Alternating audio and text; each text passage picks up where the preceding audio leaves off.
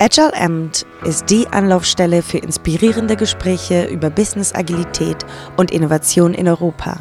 Unser Podcast bietet Hintergründe und Fallstudien aus der Mitte einer der größten Quellen agiler Meinungsführung weltweit, Accenture Solutions IQ. Willkommen zu einer weiteren Ausgabe von Agile Amt Dach. Ich bin Ihr Gastgeber Martin Ruiz und heute habe ich zwei Gäste, zwei Kollegen bei mir. Heute habe ich geladen, weil ich im Zuge des Buchreleases des Buches Stumbling Across the Obvious meine beiden Solutions IQ-Kollegen und Autoren Henrik Gruber und Alexander Birke zu ihrem neuen Werk zu Wort kommen lassen möchte. Wir werden ein wenig hinter die Fassade des Buches schauen, uns die Entstehungsgeschichte anhören und vielleicht hier und da einen wertvollen Tipp erhaschen. Henrik, Alex, herzlich willkommen zu dieser besonderen Folge von Agile Amt. Martin, danke für die Einladung. Ist ja quasi so ein bisschen Heimspiel für uns und Heimspiel in dem Sinne ähm, gab ja jetzt schon ein paar Podcasts und wir wollen auch heute wieder ein bisschen über das Buch berichten und äh, ich glaube, die Einleitung könnte heute mal sein, äh, Henrik, die Frage, die wir jetzt immer öfter kriegen, warum habt ihr euch das angetan, ein Buch zu schreiben? Genau, wir wollen ja auch keine, wir wollen auch keine Werbung machen für das Buch, sondern wirklich ein bisschen was weitergeben. Und das war so ein bisschen der Grund, ähm, in einem Wort zusammengefasst, vielleicht Frustration damals. Frustration insofern, irgendwie immer wieder dasselbe zu sehen und zu hören oder ähnliche Dinge sehen und zu hören und da einfach mal so ein bisschen raus auszubrechen und halt allen zu zeigen, dass es halt Perspektiven gibt. Wir haben ein Kapitel da drin geschrieben, das, das fasst es, glaube ich, ganz gut zusammen. Das haben wir genannt The Evil Guide to Corporate Success. Und das, das war so ein bisschen so der Punkt, das, das, das klingt ja schon falsch. Also das, das klingt ja eigentlich schon falsch, so einen Titel schreiben zu müssen und darüber reden zu müssen. Aber es geht uns ja extrem viel um, um die Personen. Ja. Ja, das erklärt auch ein bisschen so diesen Titel, ne? Stumbling Across the Obvious. Ne? Also jedes Mal wieder das Gleiche. Und ähm, was findet man im Buch? Viele Geschichten, ja, also Dinge, die wir erlebt haben, die so Muster aufzeigen, die Leuten wahrscheinlich helfen, die Muster zu erkennen. Und was, was wir halt glaube ich, was uns immer wichtig ist, so ein Ausgangspunkt, ähm, wie wir drauf gucken. Es ist das Individuum ganz wichtig. Ne? Was, in, was äh, motiviert den Einzelnen an sich? Ja, und das, und das Spannende ist ja, äh, das ist ja die andere Frage, die wir oft gefragt worden sind, okay, was, was können wir denn dann für Antworten und für Lösungen erwarten? Ähm, und ich glaube, du warst der Erste, der irgendwie gesagt hat, na, na, na, wir schreiben jetzt nicht darüber, äh, über die neueste Methodik, über die, über die, die und die Antwort auf alle Fragen so ungefähr, ähm, sondern es ist, glaube ich, so ein bisschen überhaupt mal aufzuzeigen, was da halt eigentlich passiert und was es da draußen halt gibt, um vielleicht so Selbsterkenntnis so in die Richtung. Also wir hatten ja schon mal gesagt, also wir haben, wir, wir beide haben auch so ein bisschen diesen Begriff des Werkzeugkoffers, ne?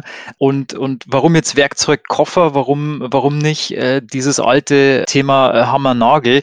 Weil nämlich all diese Themen in diesem Buch drin, die sind halt nicht, wenn A, dann mach B, die, die, die, diese, die, das greift hier nicht, ja. Also das ist alles so verstrickt und ich meine, wir würden es jetzt in unserer Welt komplex nennen, ne, was auch immer das Wort heißt, aber es ist so komplex, dass man sagen kann, dieses wenn A, dann B greift nicht, sondern es ist ein Toolkoffer.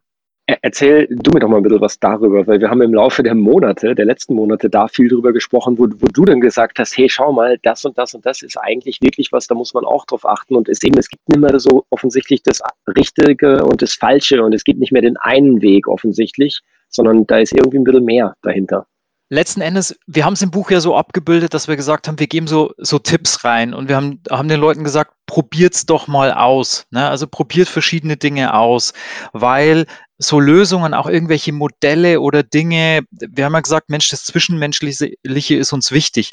Und es gibt 10.000 Modelle, Menschen, Persönlichkeiten zu verstehen. Ja, also Persönlichkeitsmodelle, ähm, Teambuilding-Modelle, was ist wichtig für, für Rollen, die man im Team einnimmt und so weiter und so fort.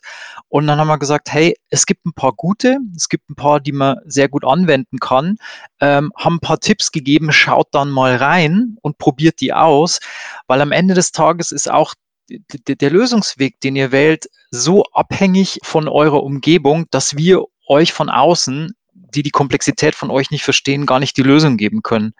Und ich habe es äh, heute heut erst irgendwie gemerkt mit dieser, mit diesem tollen, wir verwenden ja bei uns viel diesen Strengths Finder, ne, wo man halt so Persönlichkeitsmerkmale identifiziert und die Stärken. Und dann habe ich selber mal wieder dagegen gehalten, was ähm, Google in ihrer Aristoteles-Studie rausbekommt, was eigentlich Teams erfolgreich macht.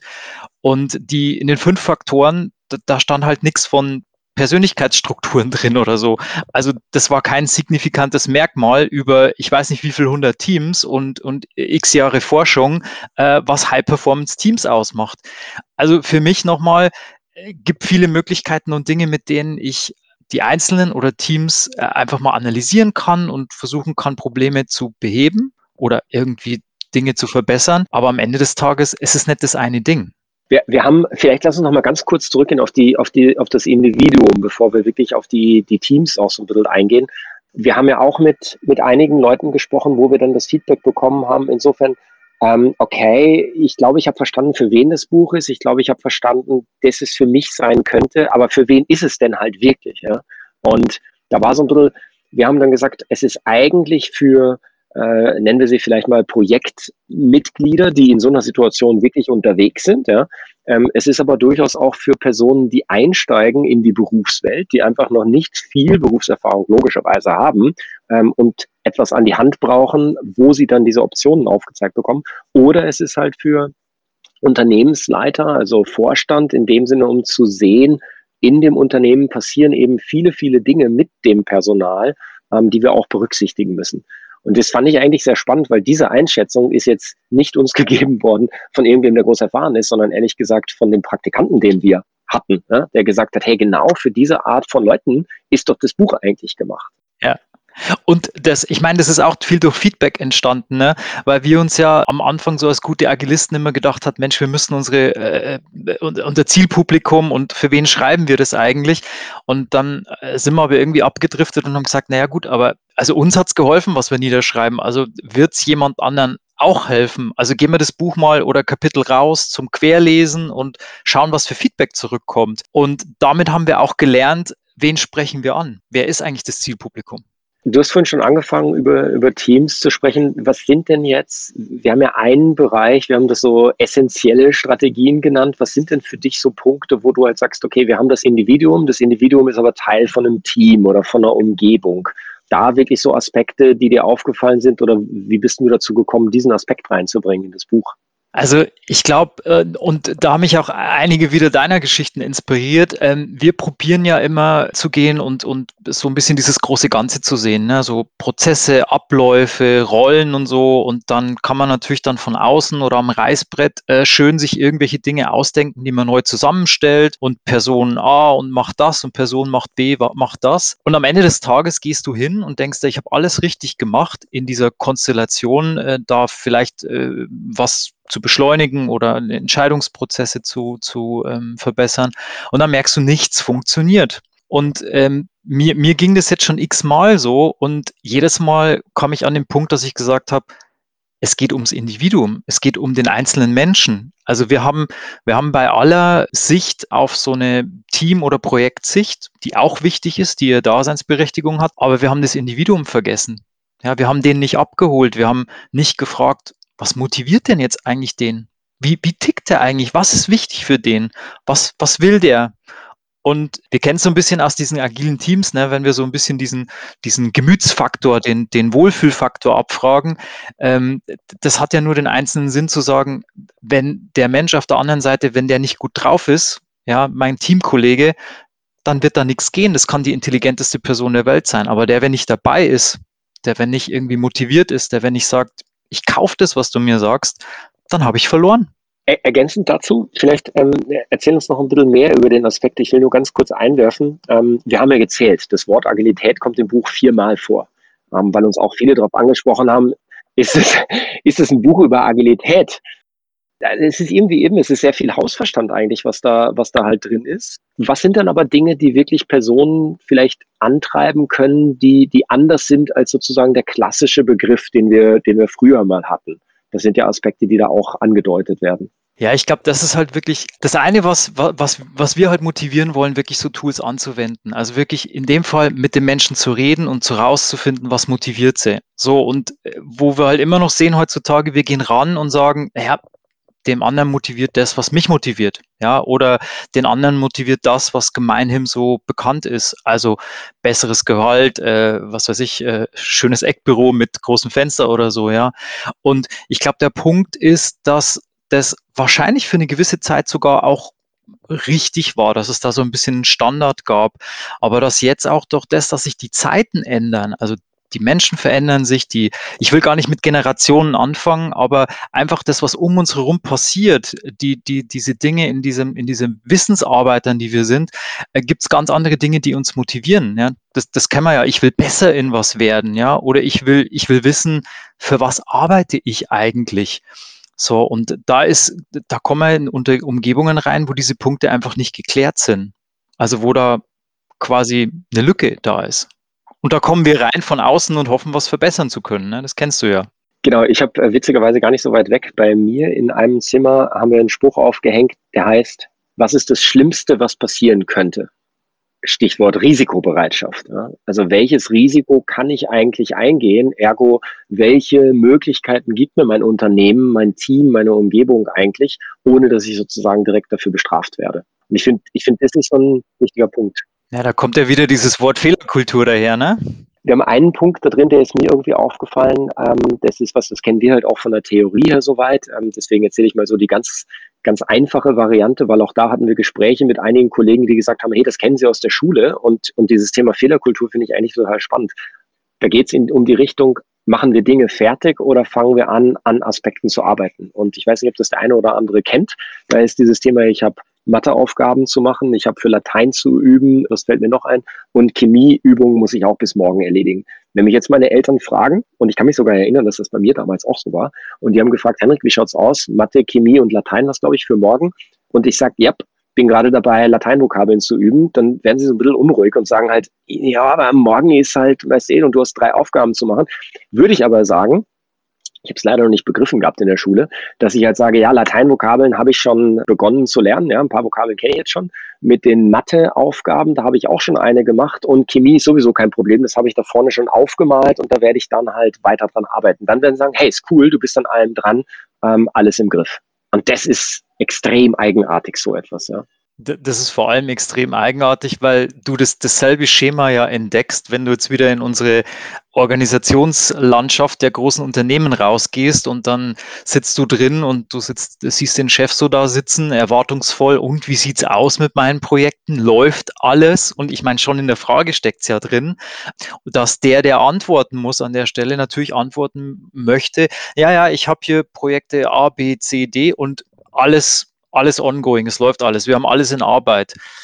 Und äh, jetzt müssen wir mal sagen, Henrik, warum mögen wir das eigentlich gar nicht so gerne, dass da alle Leute busy sind und, und Dinge bearbeiten? Das klingt doch eigentlich ganz gut, oder? Das, das klingt so. Muss ich das jetzt beantworten? Kann ich das nicht zu dir diskutieren? Also ich, ich sage vielleicht ein, zwei Dinge, du kannst ja gerne äh, ergänzen, auf jeden Fall einladenderweise. Ich sage halt, ähm, es bringt halt massiv viel Fokus und Fokus ist halt klasse und Fokus ist auch sowas, was mir ein Erfolgserlebnis bringt, wenn ich persönlich dann mal Dinge abschließen kann. Aber es fühlt sich irgendwie so ein wenig falsch an, weil ich eben ja immer das Gefühl habe, ich habe irgendwie was liegen lassen. Derweil ist es eigentlich nur gesunde Priorisierung und so ein bisschen, wenn man auf uns Menschen guckt, wie wir ticken, wie wir funktionieren und in Richtung, ähm, ich mache mal eine Minute das und dann mache ich die Minute was anderes. Das kennt man ja selber, wenn man rausgerissen wird, dieses ganze Phänomen, dass man, dass man massiv abgelenkt ist, beziehungsweise das massiv Kapazität kostet, wieder zurückzukommen, ne, in den eigentlichen Trott. Also äh, vielleicht wieder aufs Buch reflektiert, ne? Es sind glaube ich, ganz, ganz viel so Common Sense Sachen, die in der Gegend rumfliegen über, über Menschen, wie Menschen miteinander umgehen, wie sie eigentlich von Natur aus auch ticken, die, ähm, die wir vielleicht zu wenig beachten, die, die, diese Geschichten und die kleinen Tipps einfach mal wieder so ein bisschen mehr in den Fokus rücken. Vielleicht ist es wirklich einfach nur, nur Beobachtung. Ja.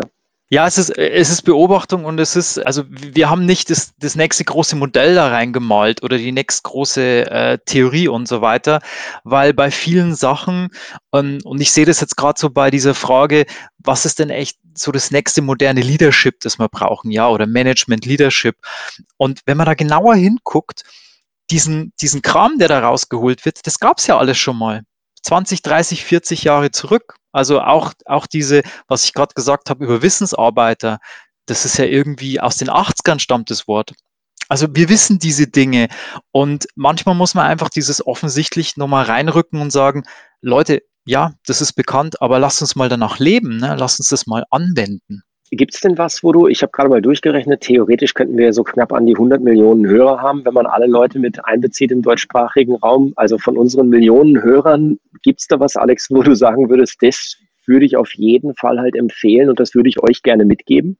Also ich, ich, was, was mir immer ganz am Herzen liegt, ist, und wir haben es ja gesagt, von dem Individuum ausgehend, und ich glaube aber, dass der Individuum, dies, die, die Menschen in Organisationen, dass man denen Räume geben muss, Räume schaffen muss und dass wir die teilweise heute mit diesen engen Strukturen, mit den Abteilungen, mit, mit da, wo wir drinstecken, dass wir das nicht bieten können, ja, weil es, kulturell anders aufgebaut wird. Und was mir immer auch so, so ein Anliegen ist, und wir haben ja gerade schon von dieser komplexen, schnellliebigen Welt und es gibt wieder neue Produkte und es gibt wieder irgendwie ein, das neue Angebot und eine neue Firma, von der wir noch nichts gehört haben, die aber dann plötzlich riesengroß ist. Ich, ich glaube, was cool wäre, wenn wir es in diesen Firmen verstehen, Plätze zu schaffen für Leute, die sich eben so engagieren wollen, für junge, dynamische Leute, die, die, die was machen wollen, die was kreieren wollen, die wirklich unglaublich Energie haben und denen die Möglichkeit zu geben, dass sie manchmal so ein bisschen aus diesem Korsett der Firma ausbrechen können. Also, dass sie die Möglichkeiten, Kontakte, ähm, bisschen Freiraum bekommen, um einfach diese Welt mehr mitzugestalten. Also neue Produkte, neue Ideen auszuprobieren. Warum liegt mir das so am Herzen? Weil in den vielen großen Firmen, wo ich drin bin, sehe ich A, diese Leute, aber ich sehe teilweise auch, was diese Firmen produzieren. Ja, und das ist ja, das ist okay, das ist gut, aber dann gucken wir wieder so auf die äh, Googles und Ubers und was auch immer und sagen, ja, shit, das ist doch alles keine deutsche Firma. Also wie bringen wir unsere deutschen Firmen voran? Und genau da ist mir das ein Anliegen, hier dieses Potenzial, das eigentlich da ist, nutzen zu können. Wie schaut es bei dir aus? Ja, bei mir ist wirklich ein, ein Punkt hängen geblieben und das ist so ein bisschen der Grund, warum wir auch Gastkapitelschreiber, ich glaube, das ist nicht das richtige Wort dafür, ähm, für das Buch haben. Und der, der Punkt ist der, ich habe das in, ich habe das im vorigen Podcast gesagt, ähm, da war meiner Meinung nach noch das eine Unternehmen, Scoot and Ride von dem Christoph Lechner, der ein Gastkapitel schreibt, ein, ein kleines mittelständisches Unternehmen, was falsch ist. Das ist nämlich mittlerweile ein großes Multimillionen-Euro-Unternehmen geworden. Und das ist halt total spannend, weil die führen das Unternehmen halt ganz anders. Und es gibt so einen Satz, der mir hängen geblieben ist. Und, und das ist mir wirklich wichtig. Das geht aber eh genau in die Richtung, was du halt auch gesagt hast. Und er schreibt sowas in die Richtung wie, ähm, er kann es sich nicht leisten, dass er seinen Mitarbeitern sagt, was zu tun ist. Und das wird er auch nicht tun. Ja. Er will halt genau diese Freiheit, er hat sie halt eingestellt, er bezahlt ihnen halt gutes Geld dafür, um dieses Unternehmen voranzubringen. Wenn er das alles selber könnte und wüsste, dann würde es machen und würde Leuten halt direkt den Auftrag irgendwo geben, aber er kann es halt eben nicht, ja, weil du halt in einem innovativen Umfeld unterwegs bist und weil du jeden Tag neue Herausforderungen hast. Stichwort Knowledge Worker, wie du vorher irgendwo gesagt hast. Ja. Und, und das finde ich ist halt wirklich spannend und rückwirkend. Ich habe es vorhin schon gesagt, aber vielleicht bleibt es besser hängen, wenn man es zweimal hört. Was ist das Schlimmste, was dir passieren könnte? Ich finde diesen Spruch mittlerweile so gut, wenn ich eine Umgebung habe, wenn ich keine Angst haben muss, dass ich zwei, drei, viermal was falsch mache und dann einen auf den Deckel bekomme, danach verlasse ich entweder das Unternehmen oder ziehe mich zurück in mein, mein Silo, in meinen Kokon und tue nichts mehr. Das ist ja das Schlimmste, was eigentlich passieren kann, aber das ist nicht das Schlimmste, was passieren sollte. Du, du bringst mir jetzt gerade auf zig Ideen, weil diese Frage, was ist das Schlimmste, was passieren kann, ist ja auch so eine Frage, die ich mir stellen kann, wenn ich, wenn ich Dinge delegiere, also wenn ich wirklich Arbeit abgebe oder andere Leute empowere, ja, was ist das Schlimmste, was passieren kann, wenn da ein Fehler passiert? Und du hast vorhin schon gesagt, diese Fehlerkultur, ich bin ja mittlerweile auch mit so umgeschwenkt, ne, äh, Fehlerkultur, was Kultur, Fehler zu machen. Es ist ja eine Lernkultur, wo wir hinwollen. Ja, es ist ja die lernende Organisation, wo wir rein wollen. Es ist ja, und warum wollen wir da rein? Kommen wir wieder zurück auf die Komplexität. Das Rad da draußen dreht sich immer schneller. So, also was will ich haben, wenn sich das Rad da draußen außerhalb meiner Firma schneller dreht? Dann möchte ich natürlich gucken, dass wir intern die Menschen, die Leute auch dazu lernen, dass wir also mithalten mit diesem Tempo. Also es ist einmal dieses Lernen, ja, der eine Aspekt. Und das andere ist, und das hat man vorher auch schon ein bisschen in diesen Kästchen von den Unternehmen, heutzutage einer alleine kann so ein Ding nicht mehr steuern. Ja, also diese Komplexität, die Schnelllebigkeit, was da draußen passiert. Du brauchst eigentlich so das, was ich immer so sagen, Wisdom of the Crowd, ja. Du brauchst dein Team. Ja, also warum reden wir über Diversität in Teams und warum reden wir über Empathie, die immer wichtiger wird? Weil ich nur dadurch, und jetzt kommen wir wieder zu unseren Punkten, den Einzelnen mit einbeziehe, mit abhole, an den sein Wissen rankomme und damit dieses, dieses gemeinsame Wissen, dieses kollektive Wissen eigentlich fürs Unternehmen oder jetzt vielleicht auch nur für mein Team zugreifbar mache. Und das brauche ich. Ich habe gerade kürzlich insofern noch was äh, quasi gelernt, kann man quasi sagen. Du hast Lernen gesagt. Ich habe gerade was gelernt und ich finde, das ist, das ist eigentlich spannend in Bezug auf Unternehmen und auf Teams. Wir überlegen, einen Hund anzuschaffen. Und ich habe mich im Zuge dessen damit beschäftigt, wie man Hunde erzieht ähm, und bin sozusagen über die ganze Evolutionsstufe der Hundeerziehung gegangen bis zum potenziell neuesten, aber vielleicht kann mich da sonst irgendwer korrigieren, wenn das nicht der neueste Stand ist. Das ist ja genau mit dem Aspekt, mit positiver Erziehung, mit des Wertschätzen, was halt funktioniert.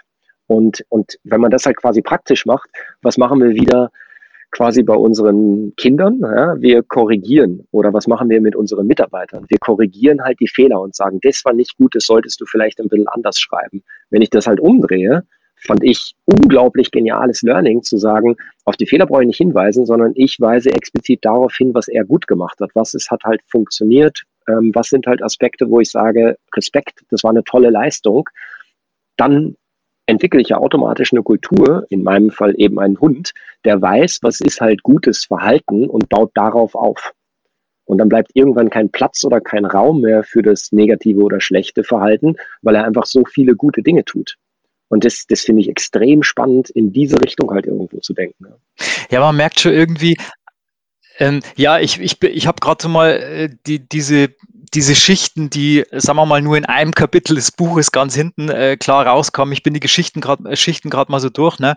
Wir haben uns selber, also auch so ein bisschen diese Idee der Selbstreflexion. Wo will ich denn hin? Was ist mir überhaupt wichtig? Ja, also da muss ich mich mit mir selber auch mal beschäftigen und mich hinsetzen. Und ähm, gerade Führungskräften wird es ja auch viel empfohlen. Ne? Also wie willst du andere führen, wenn du dich selber nicht führen kannst? Haben wir ein bisschen was im Buch drin, dann haben wir das Individuum, da haben wir viel jetzt drüber gesagt. Dann haben wir diese Teams, ne, effektive Teams, habe gerade auch was erzählt. Dann haben wir kurz mal auf die nächste Ebene drumherum diese Projekte geschaut. Ne, und dann ja nochmal auf dieses organisatorische. Ähm, äh, vielleicht gucken wir nochmal Projekte, das ist ja so ein bisschen dein, äh, dein Herzstück, wo du da auch viele Geschichten dir von der Seele geschrieben hast. Was ist denn da so dein Key-Erlebnis oder Key-Learning, das wir von dieser Ebene vielleicht jetzt hier nochmal reinnehmen wollen?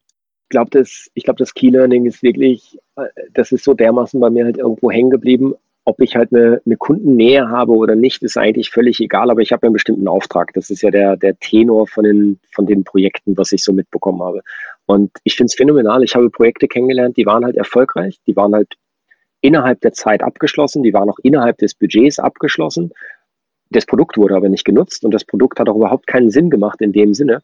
Und Leute haben sich gebrüstet vor versammelter Mannschaft darüber, ich sage jetzt besser nicht, welche Rolle das war, aber die haben sich gebrüstet damit, dass dieses Projekt ja ein voller Erfolg war in der Geschichte des Unternehmens im Vergleich zu vielen anderen aus diesen zwei Gesichtspunkten heraus. Produkt benutzt niemand. Ähm, es ist auch schon wieder out of date. Es muss schon wieder erneuert werden. Aber es war ein wahnsinniger Erfolg für das Unternehmen. Positiv gesehen könnte ich jetzt sagen, okay, das ist klasse Marketing-Perspektive, aber wenn man sich die, die internen Aspekte da halt anschaut, dann, dann ist eben wieder der Fokus verloren. Ähm, dann geht es eben nicht darum, da etwas zu schaffen, was jemand halt nutzen kann, wo man stolz drauf sein kann, sondern es geht rein darum, halt etwas abzuarbeiten, das zu erfüllen, was einem auferlegt wurde, egal ob das letztendlich gut ist oder nicht. Und das finde ich sehr, sehr schade und vielleicht einfach mal wert, drüber nachzudenken, ob es das ist, was einen, du hast vorher mal von Motivation und ähm, Sinnhaftigkeit gesprochen, ob das quasi wirklich jeden motiviert, morgens aufzustehen und gut, in diesen Zeiten nicht zur Arbeit zu gehen, aber zumindest an die Arbeit zu gehen. Ja, genau. Und dann sind wir ja quasi über diese Projektperspektive, da haben wir vorher auch schon so mal ein bisschen reingeschaut, äh, nochmal auf diese Organisationsperspektive gegangen oder haben ein paar Geschichten drin, wo wir so äh, Fokus drauf legen, was muss denn jetzt so eine Organisation eigentlich noch anders machen oder, oder lernen? Also ich, ich weiß, da habe ich so einen prototypischen Case, äh, den, den ich vorher schon mal angespielt habe. Ich glaube, dass das, was wir von vielen Menschen erwarten, das, was sich die, die Firmen auch wünschen, diese diese Entrepreneurs, ja, diese Leute, die einfach mal was vorantreiben, die was Neues machen und, und was auch immer. Ich glaube einfach, dass das heutzutage nicht gefördert wird in den Unternehmen. Also wieder dieses Ding, ich kann mir was wünschen, ja, also ich, ich, kann mir, ich kann mir wünschen, dass äh, irgendwie morgen hier da draußen äh, auf meiner Veranda Pflanzen stehen. Aber der Punkt ist, kann ich zwar dann auch kaufen und hinstellen, aber ich muss irgendwo ähm, zu einem Punkt kommen, dass ich sage, jo, ich bin auch bereit, die zu gießen und, und den Raum bereitzustellen und die Sonne dazu geben und so weiter. Das heißt, diese ganzen Faktoren, um überhaupt Leute eine Perspektive zu bieten, ne, einen Karrierepfad, eine Weiterentwicklungsmöglichkeit. Also so ein bisschen das wieder Purpose, ja, wo, wo, kann ich denn hin mit sowas? Ähm, das ist so ein organisatorischer Punkt, wo ich sage, der liegt mir am Herzen und da äh, im Sinne von Kundenorientierung, ich tue was Gutes, können wir noch einiges dazulernen. Gib mir noch ein paar mehr Details. Du bist vielleicht ein bisschen weggekommen, zumindest für mich, von dem Thema Unternehmertum. Und ich weiß, quasi auch innerhalb unserer unseres Unternehmens ist es in den letzten Monaten mal hochgekommen, wo, wo so ein Satz gefallen ist, äh, wir brauchen mehr Unternehmertum. Und wir hatten sehr, sehr viele Diskussionen auch bei uns intern. Was bedeutet das eigentlich und ist das wirklich notwendig und was steckt dahinter? Was steckt für dich wirklich dahinter, hinter diesem Unternehmertum? Was kann da jeder tun? Warum ist das so wichtig? ich glaube, was kann jeder tun? Ich glaube, es gibt zwei Rollen, die gut zusammenarbeiten müssen. Der Einzelne, von dem er erwartet, dass er Unternehmer ist, und dann, ich sag mal, der Führungskraft, die, die ihren Teil dazu beitragen muss, dass das zusammen funktioniert. Und da, da clashen halt ganz oft zwei Welten aufeinander, weil wenn wir uns teilweise die Führungskräfte anschauen, mit was die sehr erfolgreich groß geworden sind Unternehmen, ist super Sachverstand, ja, super Wissen über interne Abläufe, sehr faktisches Wissen, sehr stark Prozesswissen, sage ich jetzt mal, inhaltliches Produktwissen. Und was jetzt aber das Wichtige ist heutzutage, ist ja eigentlich, und da komme ich nochmal drauf zurück, diese Punkte, wie binde ich denn Teams ein? Wie mache ich Teams erfolgreich? Wie kann ich Wissen von Menschen anzapfen? Und wie kann ich mich jetzt nicht nach den inneren Abläufen, also ich verstehe komplett, wie meine Firma funktioniert, sondern die Frage ist doch eigentlich, wie funktioniert mein Kunde? Also wie tickt der Mensch da draußen? Was braucht er? Was, was sind denn seine Nöte? Und wie kann ich jetzt mit den geeigneten Mitteln wiederum in der Firma das zu erfüllen, das erfüllen? Und ich glaube, diese beiden Punkte, ähm, so eine Führungskraft, die in einem sagen wir, mal, gewissen System sehr erfolgreich und groß geworden ist, dann plötzlich hinzugehen und zu sagen, nee, es geht jetzt alles um Teaming und Empathie und die Leute mit einbinden und Psychological Safety spukt irgendwo rum, also um lauter so Dinge. Natürlich verdrehen die dann irgendwo die Augen und sagen, ja, wie denn das jetzt? Und ich glaube, das ist eine der großen Herausforderungen. Und ganz ehrlich, ich habe jetzt auch nicht die An Antwort drauf, aber ich glaube, da müssen wir hin, um, um zu schaffen, dass wir, dass wir auch, ähm, sagen wir mal, von dem Erfolg, von dem, was du sagst, diese Entrepreneurs, diese jungen Leute, die, die wahnsinnig Energie mitbringen, dass wir die dahin bringen ich trotzdem nochmal, wir hatten gesagt, äh, nochmal Danke an alle, die, die geholfen haben wir stehen hier zwei, ne, äh, wir reden über das Ganze, da sind viele Leute im Hintergrund, haben wir schon gesagt, ist ein anderer Talk nochmal, über die zu sprechen. Henrik, äh, für die Hörer, gibt's da irgendwas? Also ich, I mean, the book is out there, ne? Ich könnte jetzt sagen, sie Amazon und du hast ja mal gesagt, jetzt habe ich die Zahl schon wieder vergessen, da bist du der Man, aber wie viel Dutzend andere Kanäle und Bookshops ähm, das auflegen? Aber haben wir was für unsere Hörer jetzt? Wir haben, wir haben eine Verlosung natürlich von Büchern, die wir rausgeben, so, so dass ihr, sie sozusagen auch in den Genuss von den Büchern halt kommen könnt. Was uns aber ehrlich gesagt noch viel wichtiger ist, ist ähm, nicht sozusagen der Vertrieb von den Büchern, sondern wir wollen ja eigentlich in den Diskurs. Was da ja faktisch drinsteht, ist ja von dir und mir eine Meinung, oder? Also desto mehr wir halt hören, desto mehr wir sozusagen diese Diskussion halt anstoßen, ich glaube, desto mehr können wir halt lernen, alle voneinander. Und ich glaube, wenn wir einfach nur sagen, hey, das ist der Weg, da ist die richtige Richtung, gut, da brauchen wir nicht reden, dann können wir einfach tun. Aber offensichtlich ist es ja nicht so leicht, wie du vorher auch gesagt hast. Ja? Also redet mit uns, spricht uns an und äh, lasst uns eine tolle Unterhaltung haben und werft gerne mal einen Blick rein in die verschiedenen Varianten des Buches. Mega spannend. Lieben Dank für euren Besuch und vielen Dank, dass du dir diese Ausgabe von Agile Amt angehört hast. Wenn du etwas Neues gelernt hast, würden wir uns freuen, wenn du einem Freund, Mitarbeiter oder Kunden von diesem Podcast erzählst. Hiermit möchte ich noch darauf hinweisen, dass es zu dem Buch Stumbling Across the Obvious eine Book Release Party geben wird, bei der es auch ein kleines Gewinnspiel geben wird. Diese findet am 8. Juni von 17.30 Uhr bis 19.30 Uhr statt. Jeder ist herzlich willkommen. Nähere Informationen zur Book Release Party findet ihr auf der LinkedIn-Seite von Accenture Solutions IQ Austria, Switzerland, Germany.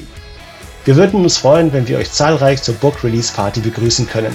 Dankeschön und bis zum nächsten Mal. Danke, dass Sie Agile Amt auf Deutsch gehört haben. Weitere inspirierende Gespräche und Talks finden Sie auf unserer Website de.solutionsiq.com. Bis zum nächsten Mal.